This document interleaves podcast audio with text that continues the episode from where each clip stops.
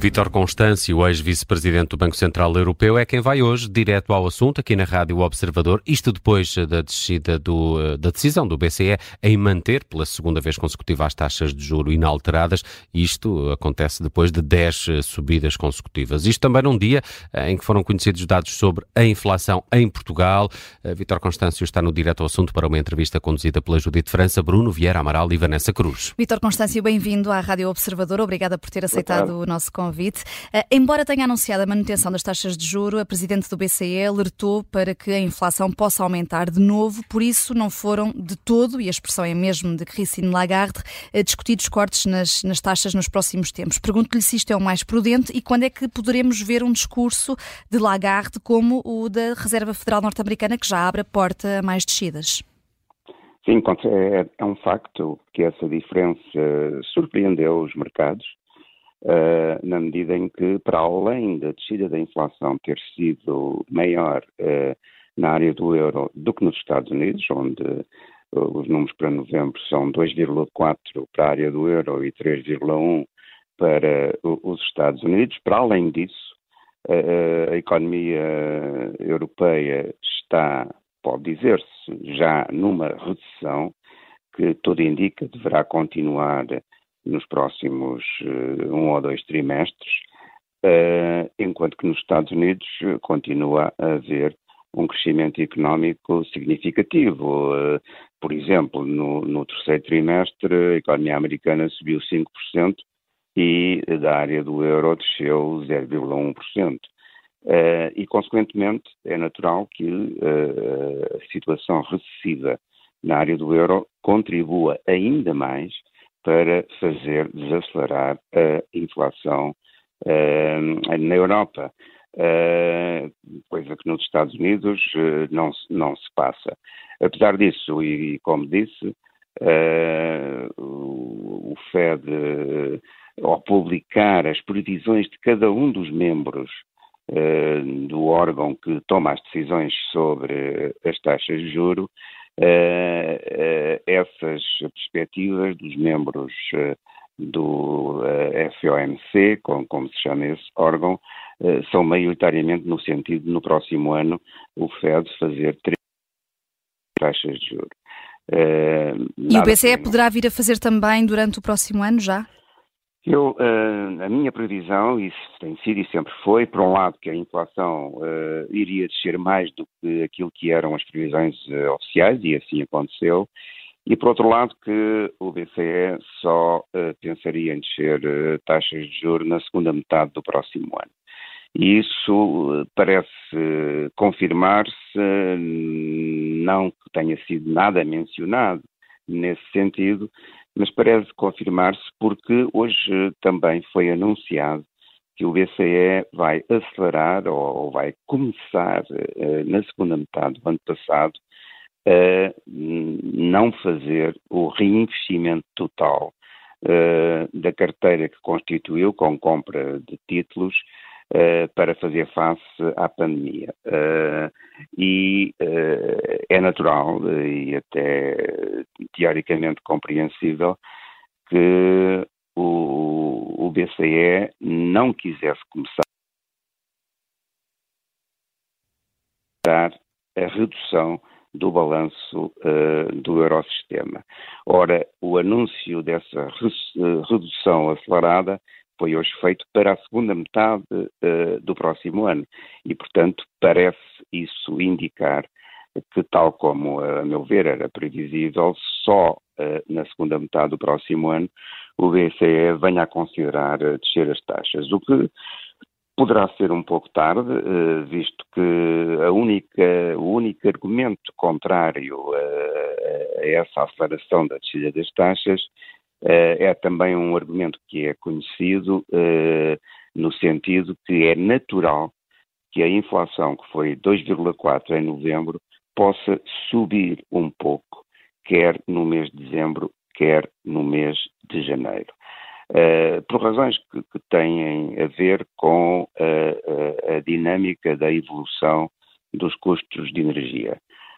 O facto é que nos últimos dois meses a energia desceu 11% no índice de preços europeu e não é natural que continue a descer todos os meses 11%, e, portanto, essa desaceleração irá contribuir para uma ligeira subida da uhum. inflação nos próximos dois meses. Vítor Constâncio, então, e, e deixe-me perguntar, neste contexto, os apoios ao crédito à habitação anunciados pelo uhum. Governo continuam a fazer sentido?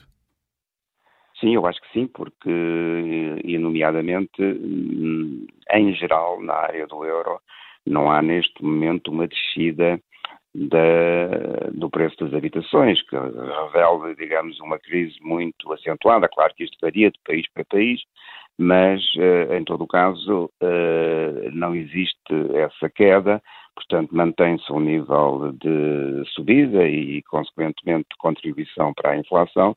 Eh, e, portanto, nesse, nesse contexto, isso continua a justificar que existam esses apoios, na medida em que a subida, e os números são muito claros nessa matéria, a, a subida das contribuições mensais uh, dos cidadãos portugueses que se endividaram para comprar habitação tem sido muito mais elevada do que na média do, da área do euro. Uh, o regime de indexação conduziu uh, a esse efeito inicial uh, e, e, consequentemente, isso apanhou muitas famílias desprevenidas em relação a um aumento súbito tão elevado. Portanto, uma mitigação desse aumento súbito, atirando para a frente as responsabilidades, os passivos com a dívida, que não são propriamente perdoados, mas que são alargados no tempo, permite às pessoas fazer face a este período de maior impacto hum. das uh, súbitas subidas dos encargos com as hipotecas. Hum. E podemos também eh, falar agora na inflação. Um, esta baixou hum. para 1,5% em novembro em Portugal, hum. dados de hoje. Um, o que é que as pessoas perguntarão? É que quando é que podem sentir esse alívio nos preços? Quem vai ao supermercado não sente.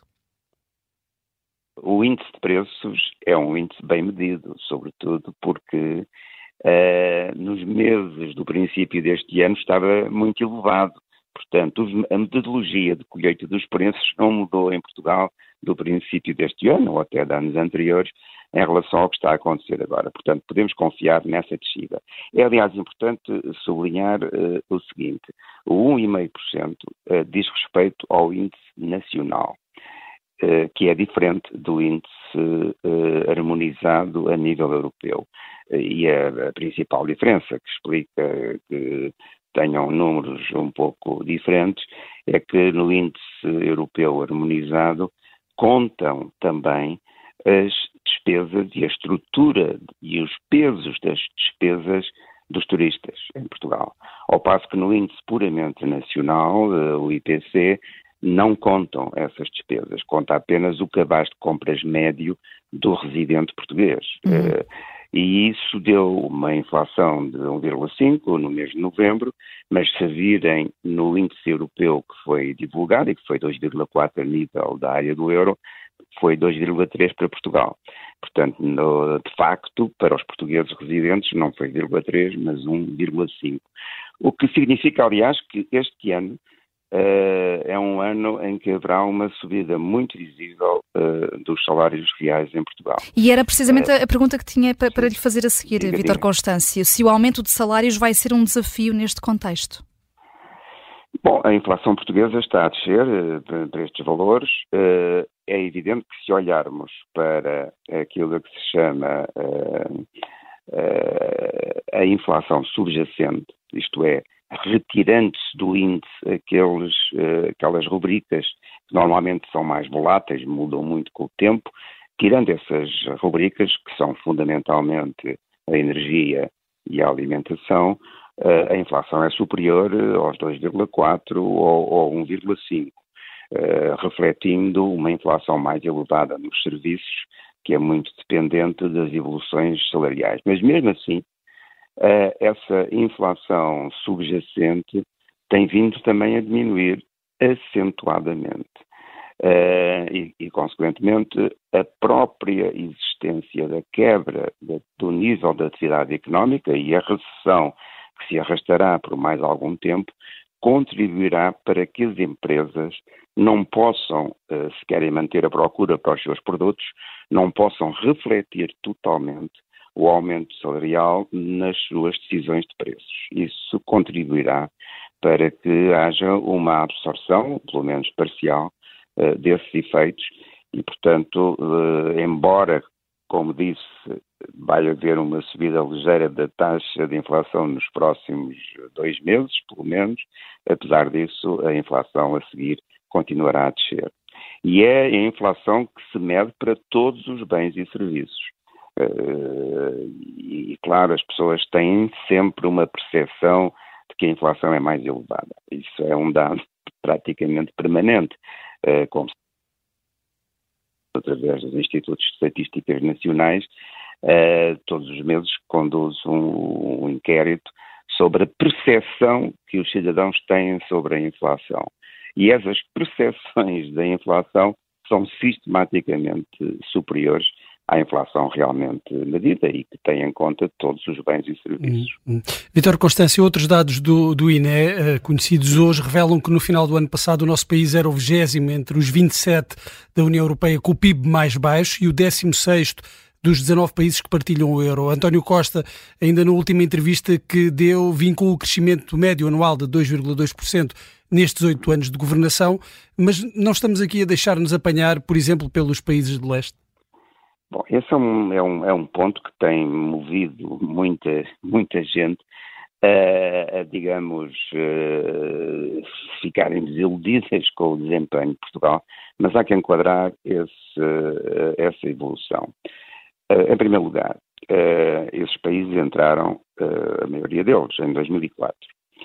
E desde que entraram, nos primeiros 15 anos após a sua entrada, tiveram um crescimento que, em média, foi inferior ao crescimento de Portugal nos primeiros 15 anos em que passou a ser membro da União Europeia.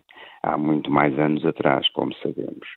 E, portanto, é natural que os países entrem, e alguns entraram com níveis de uh, eh, PIB já mais elevado do que aquele que Portugal tinha uh, quando entrou, e, e, é natural, portanto, que uh, o catching up, o efeito de uh, aumento súbito do crescimento económico e das perspectivas para os agentes económicos investir, etc., uh, se traduziu, desde 2004, num crescimento superior ao crescimento de Portugal.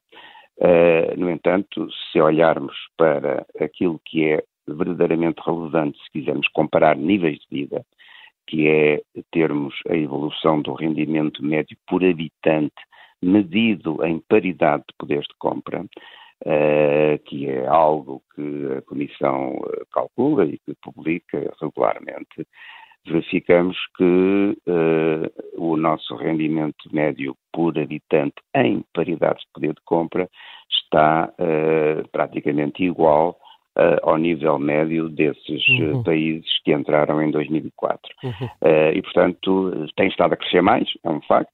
Aliás, é até de esperar que, uh, como já disse recentemente numa conferência, vão crescer até um pouco mais daqui para a frente, porque há alguns dados estruturais de que esses países beneficiam em relação ao Portugal. Uh, um deles é o nível médio de educação dessas populações em relação à portuguesa. Infelizmente, no estoque da população portuguesa entre uh, 15 e uh, eh, 64 anos, a população que ou trabalha ou está ainda a estudar, mas, portanto, que está em idade ativa de contribuir para a produção, nós temos uma, uma, uma percentagem de pessoas nesse conjunto com apenas a escola primária ou pouco mais, que é de 39% uhum. desse total da população. Esses países, esses países têm números inferiores a 10%. Estamos eh, mesmo para... a aproximar-nos do fim do nosso tempo. Pois, não, é só para dizer que há, por outro lado, esses países, a maior parte deles está no centro da Europa e, portanto, mais perto uh, dos centros mais desenvolvidos, e isso estimulou o investimento nesses países. Portanto, uhum. é natural que mesmo daqui para a frente continuem a crescer mais, uhum. uh, sem que isso não signifique que nos últimos 3, 4 anos nós tivemos um desempenho que foi acima da média europeia. Uhum. Eu sei que não quer comentar questões políticas uhum. nem partidárias, uhum. mas Vítor Constâncio foi líder do PS. Uh, eh, daqui a uhum. dois dias há eleições no Partido Socialista. Vai votar? Irei votar, sim. Uh... Entrando no campo mais teórico, uh, os dois candidatos asseguram que o PS vai seguir a linha dos últimos anos?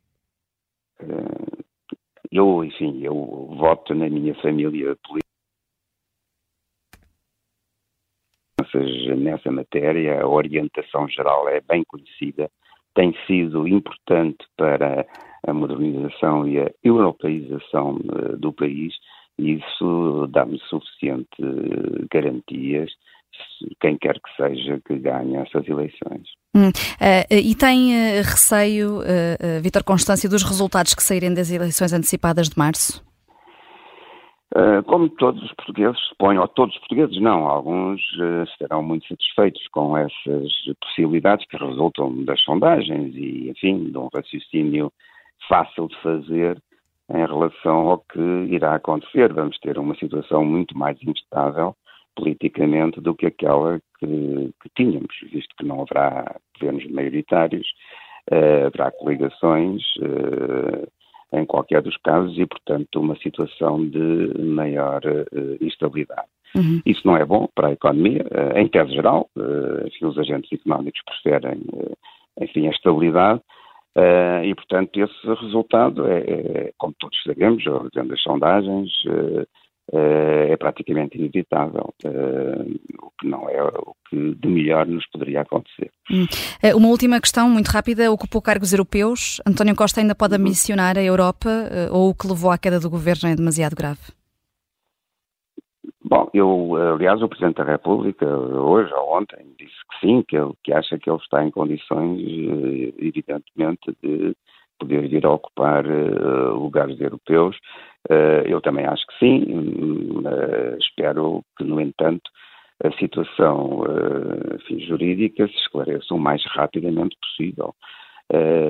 visto que até agora tivemos o célebre parágrafo, mas não tivemos a divulgação de quaisquer indícios sobre nada. Portanto, espero que isso se resolva eh, o que obviamente facilitaria a possibilidade de dele poder, enfim, encarar a possibilidade de vir a ocupar um importante lugar europeu, situação sobre a qual muito se falava em Bruxelas até há pouco tempo. Uhum. Obrigada, Vitória Constância, por ter vindo ao Direto ao Assunto. Nada. Deus, boa tarde.